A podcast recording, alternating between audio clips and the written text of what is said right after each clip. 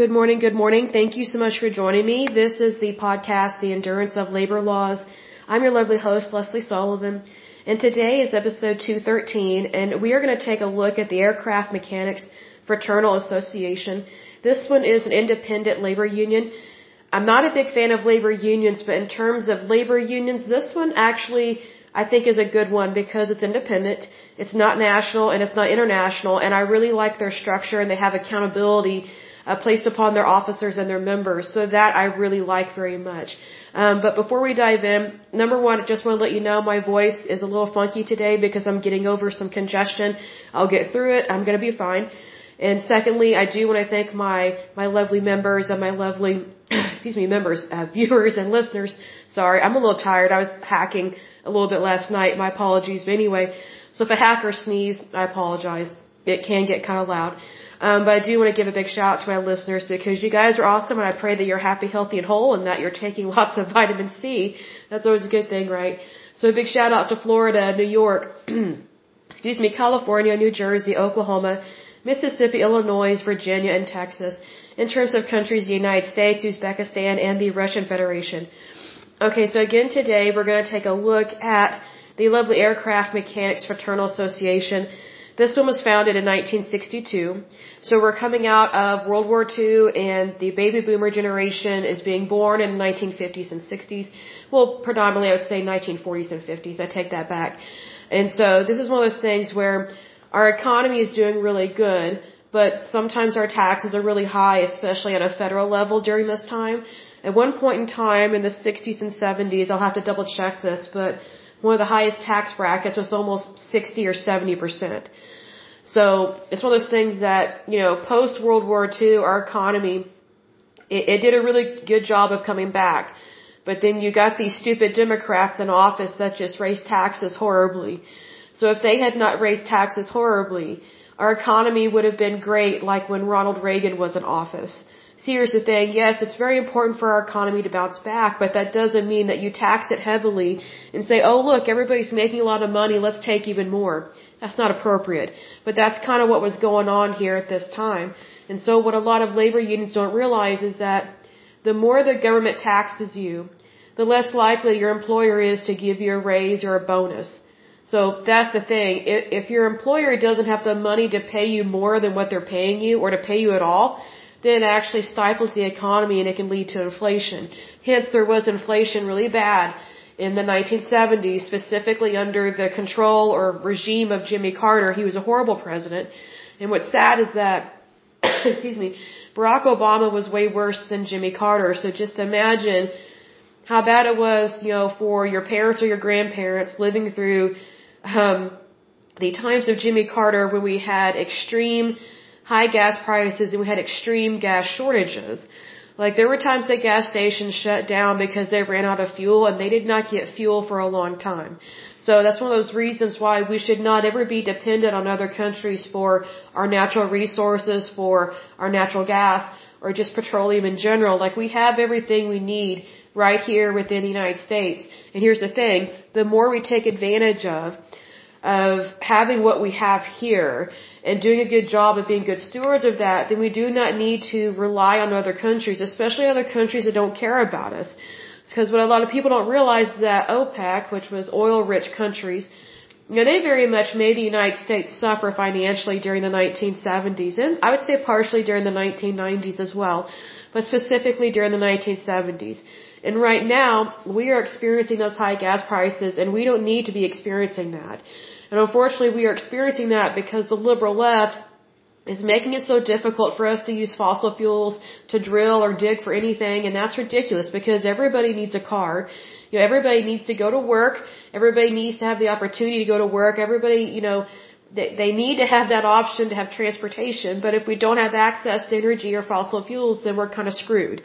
It's kind of like having a cold. When you don't feel good, you want to get better, right? So here's the thing, you know, you know, let's say I'm comparing inflation to a cold here because myself, I don't feel all that great. Getting better, mind you, but here's the thing, inflation is very much like having a cold. Well, here's the thing, how, how do you get over a cold? Well, you, you give your immune system a chance to get back up where it needs to be, you get on the right medicines, and you recuperate, and you give your body a chance to bounce back, right? inflation can be the exact same thing. Unfortunately, with inflation right now, we have a, I was going to say a regime, but a presidency and an office that doesn't understand inflation and they don't understand supply and demand. So that's why this inflation and, you know, high gas prices and high housing prices and things of that nature and just high energy costs like with utility bills and things of that nature. The reason why it's continuing to linger like that is because you know, we have a presidency right now and just Democrats in general that are serving in office, whether it's Congress or Senate, whatever the case may be, they are allowing this to, to continue to happen. And they're not paying attention to the symptoms basically of our country in terms of inflation. So basically the cure for inflation, just like a cold, is that you need to do what's right. And so in regards to inflation, the right thing to do is to be dem- not, not be Democrat, excuse me, but to focus on democracy and capitalism and also have more resources here at home. That way our economy can bounce back. That way people can get better jobs, higher paying jobs, have more access to the healthcare facilities and things of that nature that they need. But unfortunately, if you go along with what the Democratic Party is saying to do, it's like the United States in terms of our economy. It's it's still like it's going to have a cold. It's stifled, doesn't feel very good, and people know they're suffering, especially when they go to the bank or when they try and get a loan or when they go to the gas station or when they go to the grocery store. I mean, it's ridiculous. I mean, I mean the prices that people are paying for milk and eggs. I never thought I would see prices that bad. Meat is just ridiculously high. So needless to say, like me personally, I haven't been eating as much beef lately. I've been eating more chicken because beef is just so ridiculously expensive. Bacon, I mean, it's ridiculous. You might as well just buy a steak. It's gotten so high in pricing. Excuse me. So my point is this, that, you know, here's the thing. You know, labor unions are very similar to the Democratic Party in that they don't understand supply and demand and they tend to cause inflation. And so here's the thing when you have inflation like what we're dealing with now and just things not being where it needs to be in order for America to be even more successful, people need to take a look at, okay, what can we do to make our country better? The best way to make your country better is to focus on your roots, to focus on your foundation, and that would be the Constitution of the United States. That would be democracy and that would be capitalism. Because if you don't have democracy, you can't have capitalism. If you don't have capitalism, then you don't have democracy. And those two things go hand in hand. Why? Because we have freedom in the United States. But if people don't actually have the freedoms that they think they have, then it doesn't matter how much you think you have freedom, because if you really don't have freedom, then, you know, you're just living in la la land thinking that, that everything is just super peachy and everything's super great. You know, and here's the thing. I've said this before. Anyone over the age of 18 or age 18 and over is an adult here in the United States, right? We know that to be true. And here's the thing as an adult, every single one of us has the responsibility to do what's right for our country. And that includes doing what is right for yourself and your family and your church and, you know, your, your state, your community, your town, your city, whatever the case may be. See, because here's the thing. Every single one of us has a responsibility to take the, the values of stewardship seriously. Because when you look at from a, from a, I would say a point of view of being a good steward, then it's not all about socialism or an agenda or it's not all about me, me, me, me, me, like, like you're not being selfish. I personally have found that liberals and Democrats can be very selfish and, but they, they hide their selfishness, you know, I would say under the disguise of socialism, fascism, Marxism, and communism, and that's why what they say and do is such a big lie. You know, give me a moment to get a drink of water, hold on just a minute. And I do recognize my voice is cracking and and I don't um, sound as pleasant as I usually do, but I feel like I can't strain my voice. But I did want to go ahead and do an episode of this. But anyway, you know, but my, my, my point is this in terms of this opening here is that, you know, when it comes to labor unions, I understand why we have them. And I think it's really good to have camaraderie where you work. But here's the thing. Camaraderie does not equal, um, it, it is not equal to taking over an industry and it's also not appropriate because when you have camaraderie within your place of work, that's great. But that doesn't give anyone permission within that industry to take over anything within the private sector because again, trade unions do not invent anything. You know, they are not in charge of the patent office in Washington DC and they are not the ones submitting patents.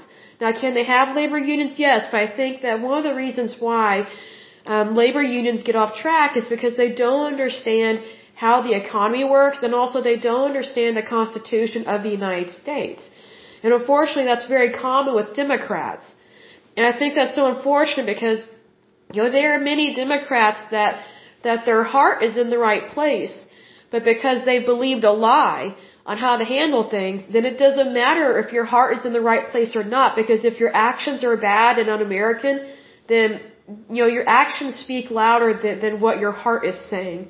So I think that's why sometimes these people get off track. And again, they may not always, they may not always mean to do so, but when something or someone is off track, the best thing to do is to help them get back on track and to recognize that, you know, the United States is a good and wonderful country. And we, you know, we stand high, you know, head and shoulders, you know, above every other country on the face of this earth. And that's not being arrogant. That's not being pompous. It's just that we are number one and we are a world superpower. And being that we are number one and we are a world superpower, we, we have the responsibility to basically set the stage and to be a good steward not only of our country but of this planet. And so unfortunately with labor unions sometimes they get off track with environmentalism and it's like okay, you know, if we're going to be really discussing environmentalism whether from a Democrat or Republican point of view, regardless of what point of view it is, then I think we need to start calling out India and China for the horrible pollution that they have been doing to our planet for years, and no one calls them out on it, and no one finds them for what they do, like like no one holds them accountable. See, that's the lie of liberals, Democrats, and labor unions. They say they really care about the planet and the economy, and about workers' rights and things like that but they're not calling out or holding accountable the worst offenders. It's like, well, why wouldn't you, you know, why wouldn't you go after, you know, the, the, the culprits, so to speak, who are violating all these laws and, and they're hurting our planet. See, here's the thing. Sometimes it's easier to go after people that have money, and that would be the United States. So that's why we have to be careful about labor unions and trade unions because they tend to vote Democrat. And unfortunately, within the Democratic Party, they're just all like environmentally crazy. And you know they have, um, I think the Biden administration, I think they have reenacted the the Paris something agreement in regards to environmentalism, and now we don't have the Keystone Pipeline and things like that. That is so unfortunate, and it's just terrible for the United States. Because again, a lot of these environmental agreements, they're not punishing or going after India or China, who are two of the top polluters on this planet, well also Venezuela, not Honduras, but I think Venezuela, but instead, it's just a way to put a tax or a fine on the United States for for what we produce in terms of a carbon footprint, which our you know our carbon footprint is minimal, minimal compared to India and China. But here's the thing: there's so many people that want to rip the United States a new one. Why? Because they're jealous of our economy, they're jealous of our country, and they want our money. So that's why we should not be getting involved in these different types of agreements that greatly hinder the American people. Because here's the thing. You know, if an agreement is not pro-America, then it's un-American. So if it's un-American, we should not be signing it. We should not be participating in it. But unfortunately, Democrats and labor unions, they tend to go along with this stuff because it's popular, it's supposedly inclusive, and I mean, you know, if you've listened to this podcast long enough, you know what I think about inclusivism. I think it's a crock. I think it's ridiculous because what's interesting is that the more quote unquote inclusive our society is, the, the weirder and the more divisive it gets. So to me, the whole inclusivism, um, I would say way of thinking to me is a big fat lie. Because I found that, you know, the more employers practice inclusivism, the more they discriminate against people specific, uh, specifically conservatives, people that are religious, people that are Christians, and that's not right. I mean, Christians are already targeted all over the world. You know, they should not be targeted anywhere, but they especially should not be targeted, you know, in the United States. Because we have freedom of religion here. But, you know, what's really interesting is that, you know, labor unions, I feel like they sacrifice so many freedoms just to be a part of a club. And I think that's, you know, it kind of reminds me of the, the Masons Lodge. You know, it, you know, the Masons are a cult, unfortunately. They are very much a cult. And, um, you know, we are not supposed to think or behave that way. especially in a cult-like manner, because it's not appropriate. And it, you know, being in a cult and participating in that kind of behavior is a is a way of discriminating against other people, and that's not right. That's not the American way, not by any means. But unfortunately, there are so many labor unions and trade unions that they very much operate like a Mason's lodge, which is why so many of them um, were predominantly male way back in the day, and it took many years for them. It took many years for several labor unions to admit women into their labor union because again you know, yes, women uh, were citizens of the United States, but they did not always have the right to vote.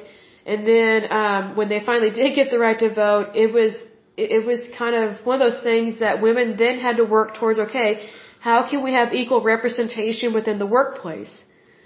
So it's one of those things. You know, I'm not a feminist, but I do notice these things where it's like, okay, you know, one of the reasons why these trade unions and labor unions have problems is because you know, they were founded for the most part in a very tyrannical, uh, fascist manner, sometimes Marxist, and those two things are not the same.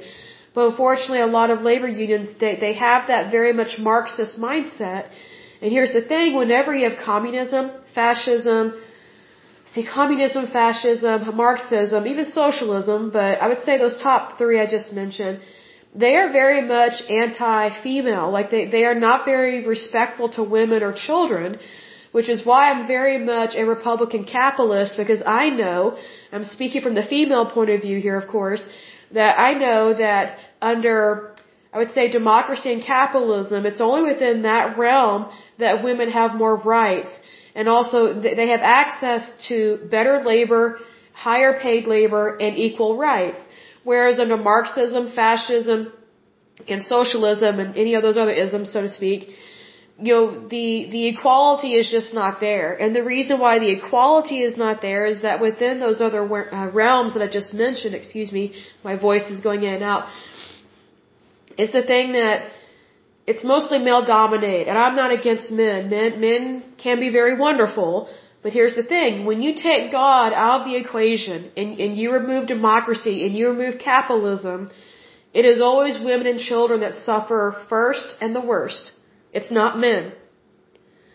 So here's the thing, if, if women and children are suffering first and worst, then, you know, you can pretty much say, okay, the elderly are not going to be treated that well and the chronically ill are not going to be treated that well.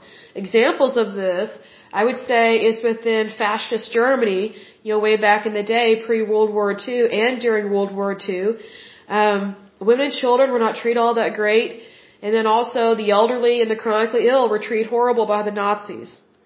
So, I mean, you're probably thinking, well, that's kind of extreme. Well, it's not extreme. It's actually how that ideology operates.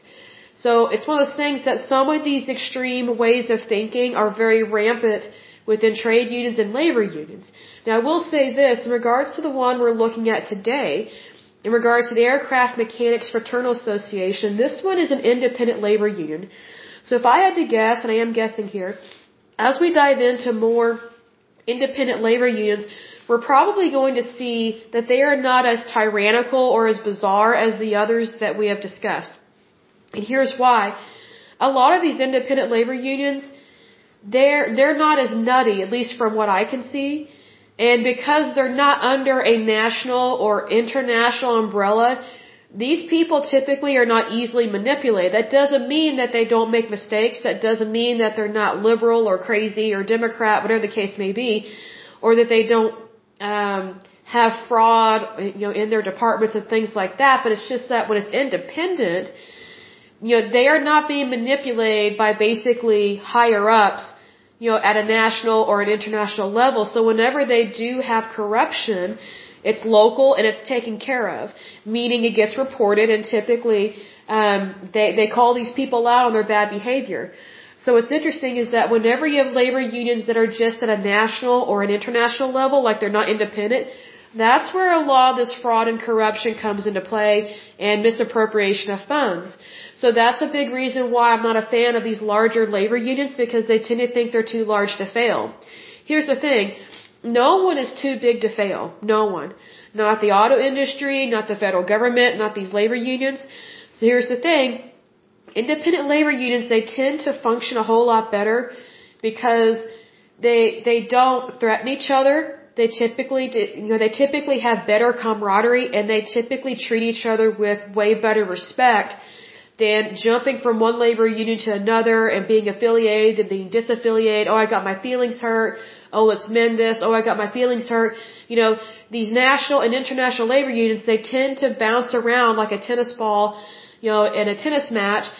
But, you know, with independent labor unions, they tend to not have these tiffs because they're smaller, they're more local, and they're more controlled. And they, you know, from what I can tell so far, they tend to behave in a much better sense. And it seems to me so far, at least from what I can tell, that they they kind of have a better understanding of the private sector. Is it perfect? No, but at least they have a better understanding than these national, excuse me, or international labor unions, and that actually is a really good thing to see. So hopefully you know, these independent labor unions can help out these other labor unions and help them to see that, hey, being tyrannical um, is really not the best thing to do because it rips your country apart. It doesn't bring it together.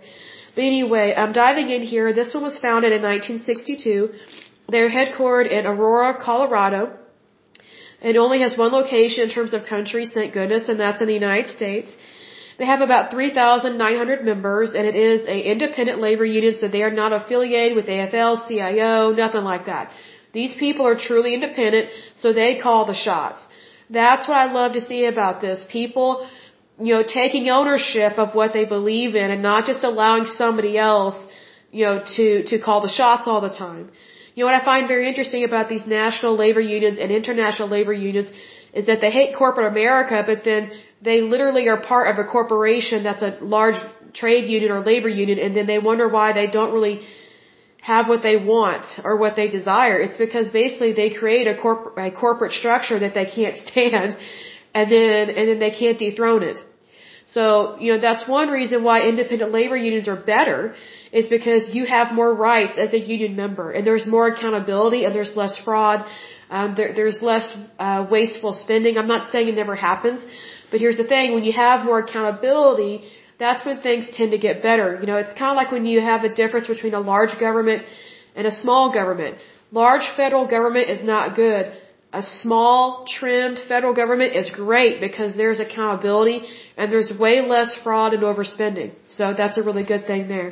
In terms of this uh, labor union, it says the Aircraft Mechanics Fraternal Association, also known as AMFA, is an independent craft union representing aircraft maintenance technicians and related employees, which those can include ground equipment uh, technicians, maintenance controllers, plant maintenance technicians, facilities maintenance technicians, appearance technicians. I don't know what that means in terms of appearance, and then maintenance instructors uh, within the United States.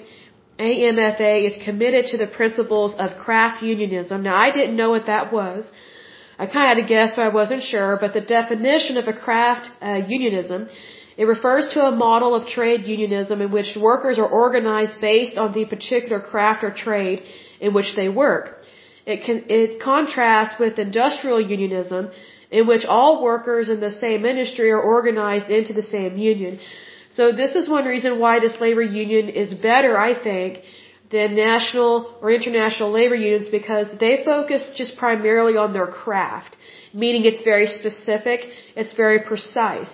I think that's a wonderful thing to do because it helps I'm not going to say they invent anything because they don't, but it helps keep your industry safer. When it's very pinpoint, when it's very precise, as opposed to a broad stroke, it needs to be very uh, precise goes on to say it only seeks to represent aircraft maintenance technicians and related employees or craft or class recognized by the National Mediation Board under the Railroad or sorry, Railway Labor Act applied to airlines.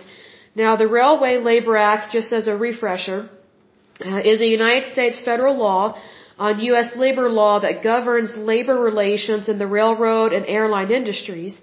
The Act, enacted in 1926 and amended in 1934 and 1936, seeks to substitute bargaining, arbitration, and mediation for strikes to resolve labor disputes. So that's where that comes from.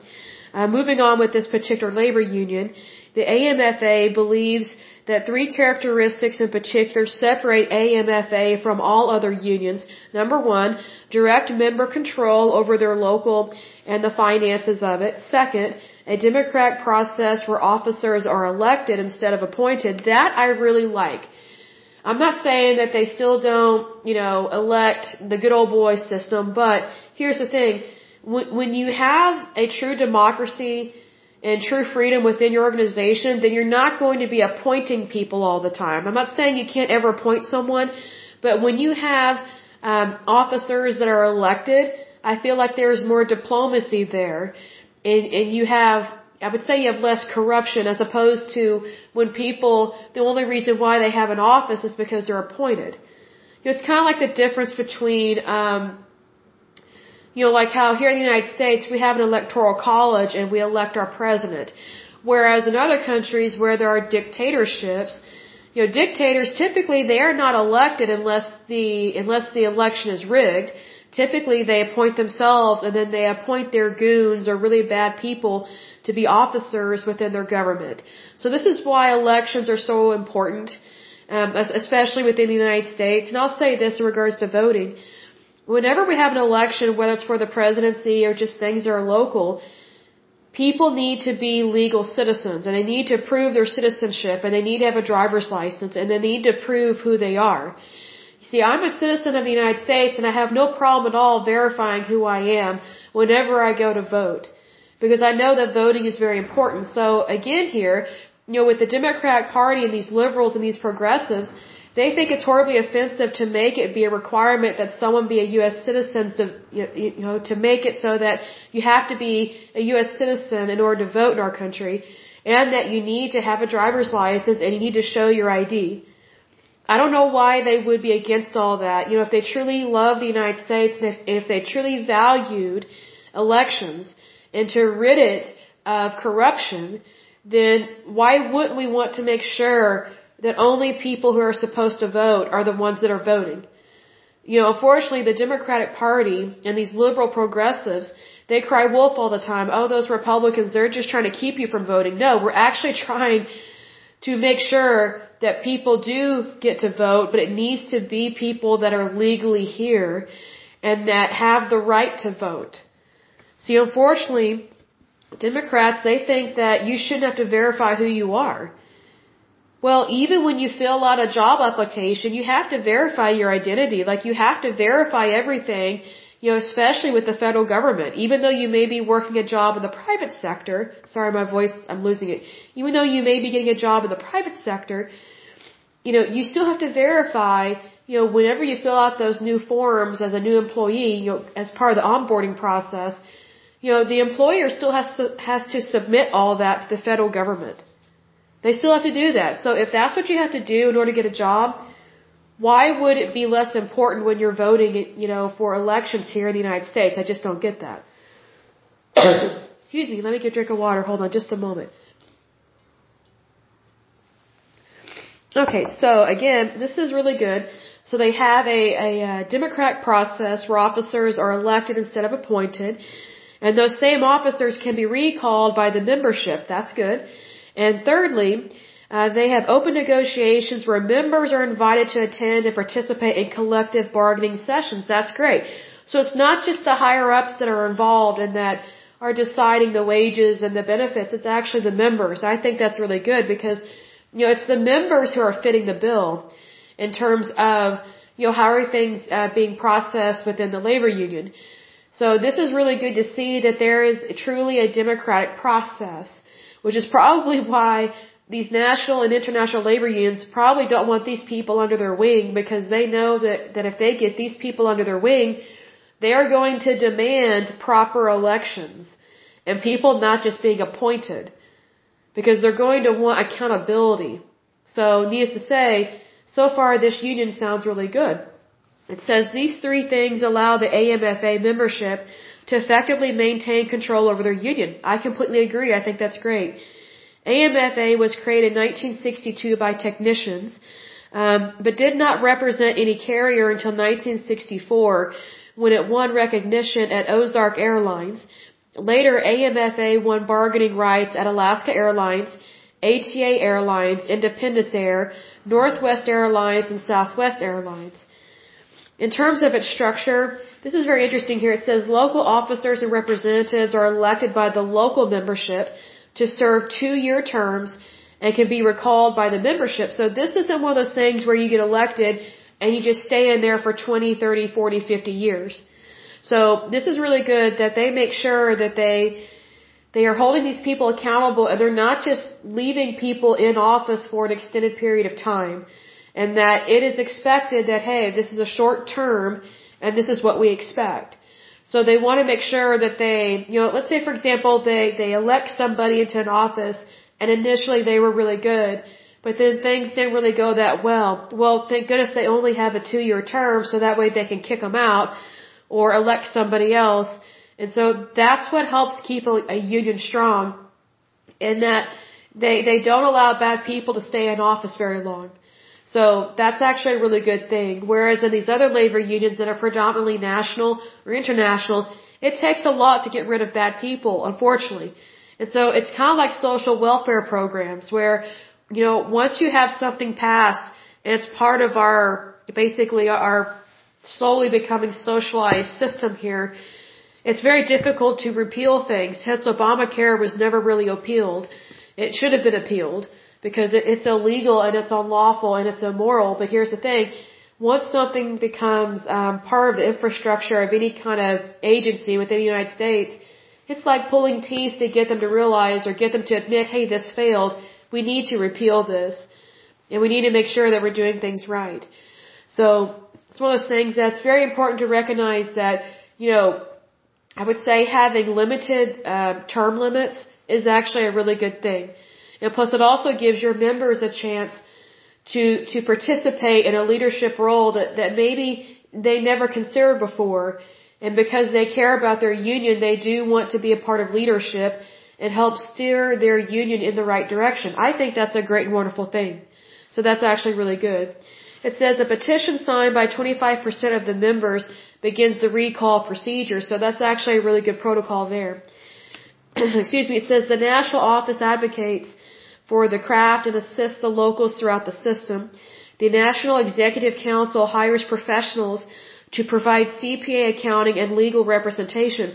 That is really smart. That tells me that they really care and that they really understand that hey, we do not want fraud in this union. So, you know, they're they're taking ownership of this.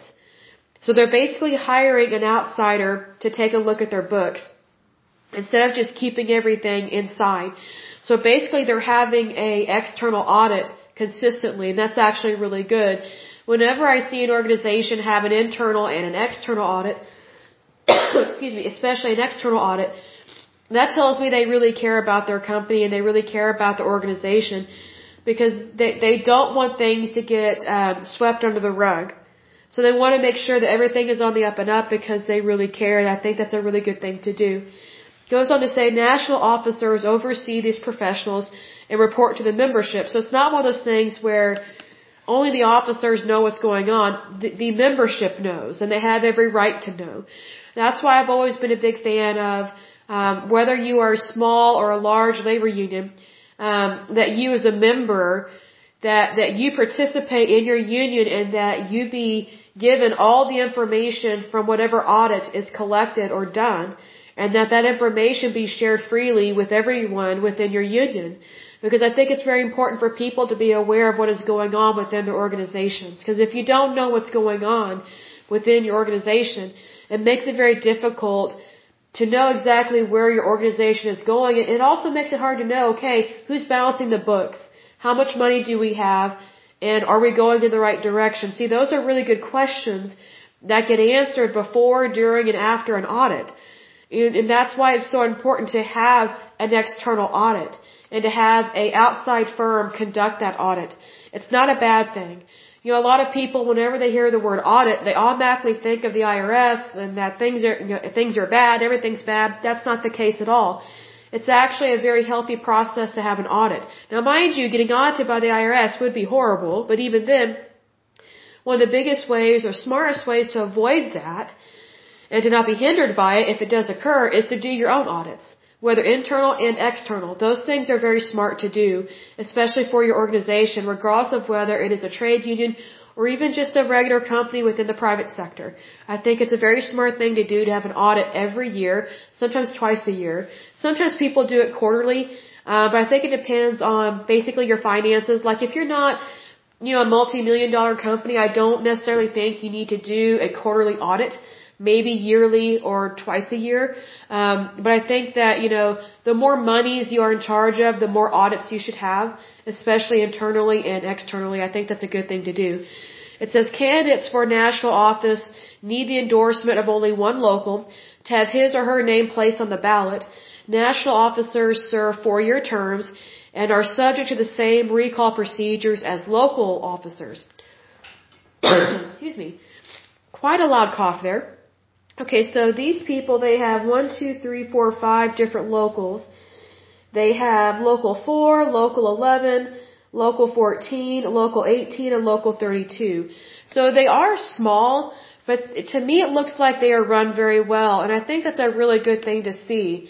Because, you know, it does get frustrating whenever you see these national and international labor unions where it's just like they're just running amok. I mean, they're just not really paying attention to the economy and they don't understand that whenever they go into a bargaining agreement or they go into negotiations and they're greatly increasing, you know, the cost of their labor, I don't think they understand that it greatly impacts um, the economy here in the United States and how it affects just regular everyday Americans and their checkbooks, and also how this impacts and causes inflation sometimes. You know, an example of that is United Auto Workers.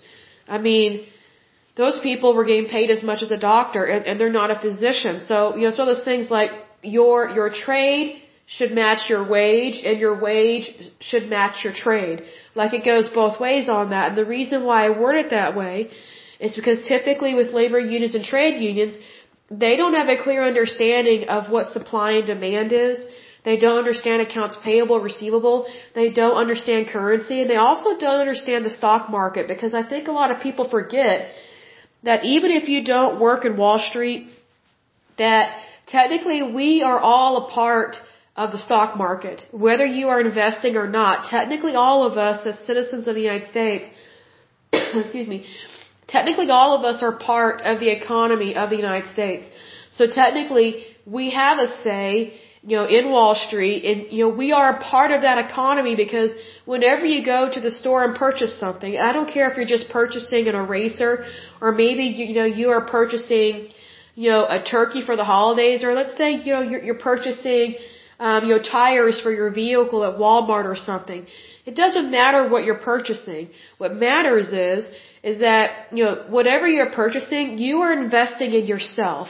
So I've said this before in times past, and you know, people do agree with me on this that, you know, look around your house and look at the brands in your house and you need to look them up on the stock market. And, you know, whatever you're purchasing for your home or for yourself, for your family, whatever the case may be, you need to buy their stock. So for example, you know, if you use Lysol or Windex, I think they're made by Johnson Johnson, I could be wrong, but you know, let's say, you know, you purchase Windex or Lysol, you need to buy that stock. Because, you know, why, why shouldn't you get back some of your money? Because you, you are investing in the company every time you purchase their product. Just like when you purchase a vehicle, whether used or new, but specifically new, whenever you purchase a new vehicle, you are basically helping that company to stay alive. So let's say, for example, you purchase a new vehicle. You know, let's say you purchase a, a Chevy Silverado or something. I would encourage you to purchase that stock because you are already investing in that company. And so just by purchasing that product, you're helping to supply jobs to people who are providing for themselves and their families. Now when I say themselves and their families, I mean single people and married people. Because there are single people that do work. They may or may not have children, but they are single. And I mention it that way because there is quite a bit of marital status discrimination in the United States. It's even in our tax code. Like there are tax incentives or tax breaks for married couples and for people with children. Well, here's the thing. Whenever you give a tax break like that, which I don't agree with, it makes it so that people that are single and or don't have children they're paying more in taxes than someone that has kids or is married. And that's not right. So you're basically punishing someone for not breeding. And you know, that is marital status discrimination. And that happens even here in the United States, or excuse me, even in Oklahoma. So it's one of those things that even here in the Bible Belt, there's marital status discrimination. It gets old. I'm kind of used to it now. It, it, you know, whenever I experience that, I'm just like, well, those people are idiots and morons because what I don't understand about people participating in any kind of discrimination, but especially marital status discrimination, I just roll my eyes at them. I'm like, okay, do you not remember when you were single? Do you not remember when, when you, when you did not have kids? You know, would you appreciate, excuse me, would you appreciate someone taking more of your money just because you're not married and you haven't popped out any kids? I mean, really, like, is that right? Like, being a citizen of the United States is not dependent upon whether or not you are married or single or whether you have children or not. So, if citizenship is not dependent upon marital status or breeding, then our tax code should not be dependent upon that either. And unfortunately, we have allowed people to make all these, um, I would say, exceptions to the rule that are not appropriate. And so it's kind of like if you scratch my back, I'll scratch yours. Well, the back scratching needs to stop. And this might offend some married people, but you know, you need to understand that, you know, if you think it's okay to have special incentives or special tax breaks because you're married, you're punishing your children, especially if they have jobs and they're paying taxes. So you're paying less tax than your children, but yet more than likely they make less money than you, but yet they're paying more taxes than you. Is that right? No, it's not. So here's the thing. If everybody just paid a flat tax, like a low flat tax, that would eliminate all these loopholes. It would hold people accountable, especially to the tax code, which I do think people should be held accountable to the tax code because, I mean, it's taxes, people. I mean, Everybody should pay them. I'm saying this as a Republican capitalist. Like I, you know, I don't like it when people don't pay their taxes, but it really bugs me when people don't pay their taxes and they're married, or they try and find all these loopholes. Oh, I have kids. Who cares? Who cares? If you can't afford the kids you have, give them to the government. Put them in foster care. Someone who is more financially responsible will take care of them. Here's the thing, a lot of people won't do that. You know, but but they they want all these tax breaks. Well, it's like okay, it, you know, if you get a tax break, then everybody should get a tax break because that's equality. But if you think you should get a tax break because you're married or because you have kids, but single people they don't, you know, they shouldn't get a tax break, you are participating in discrimination and you are helping to have inequality within the United States. The reason why this is an issue is because when you have one area of inequality, that inequality, because it technically is a sin, it goes against God's law, sin permeates everything. So if you're practicing one form of discrimination over here, it's not surprising that that form of discrimination and inequality spreads to other areas. And it always does this. So, you know, say for example, you know, there, there's inequality because of race. Well, that easily ruffles feathers because people just automatically know, okay, well, you shouldn't be racist. Well, okay, what about in terms of financial stewardship?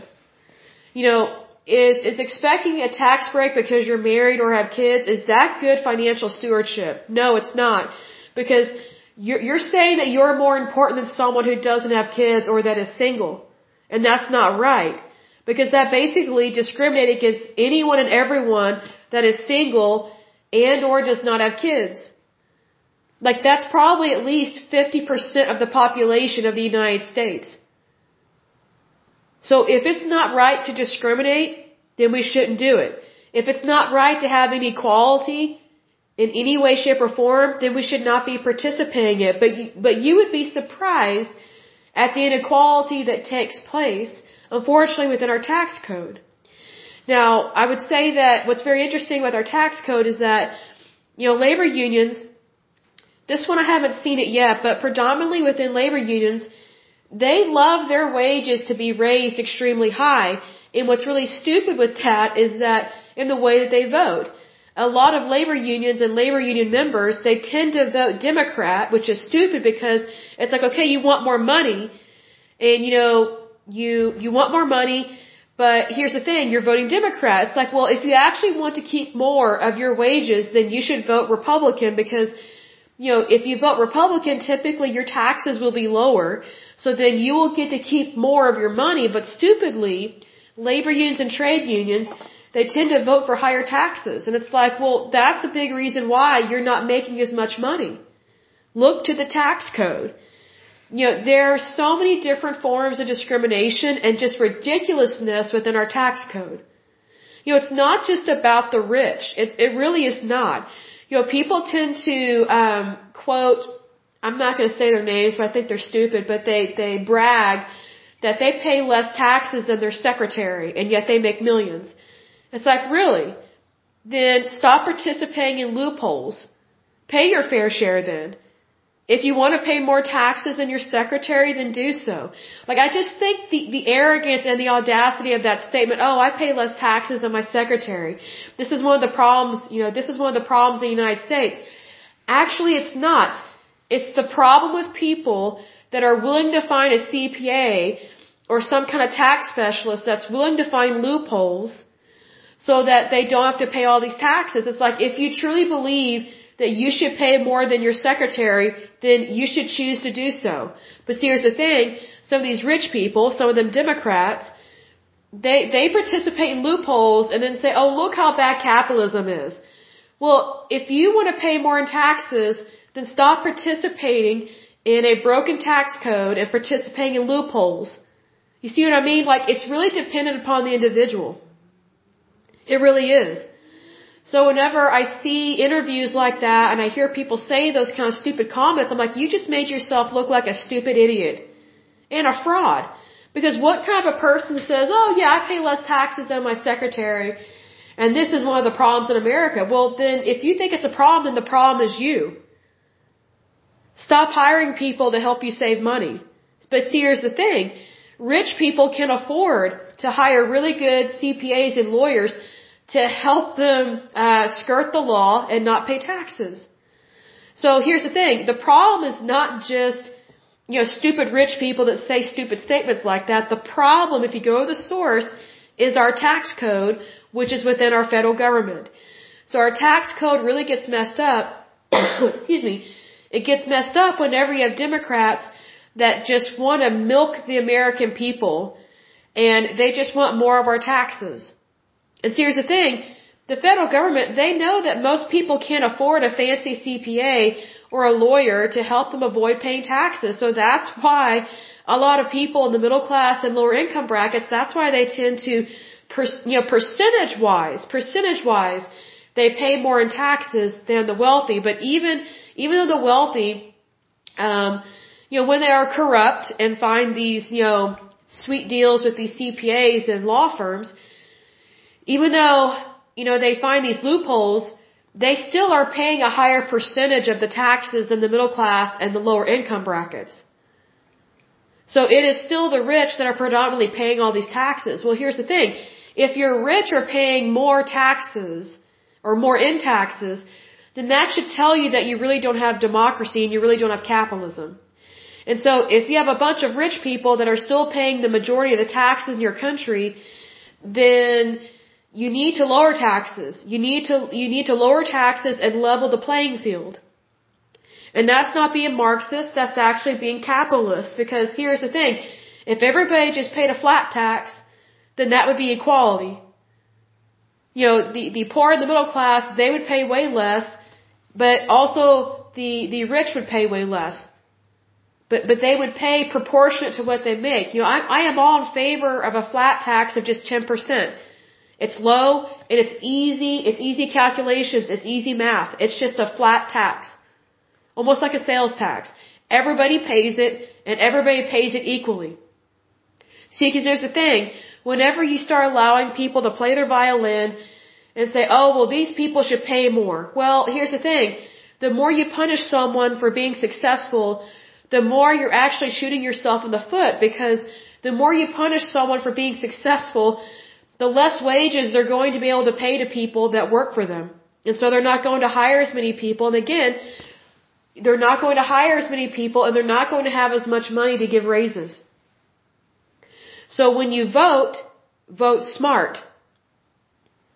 When you union, when you unionize, be smart about when you unionize. Don't be dumb. You know, I think this particular labor, I can't even talk, sorry, my voice is going out. This particular labor union is actually really good and they're smart.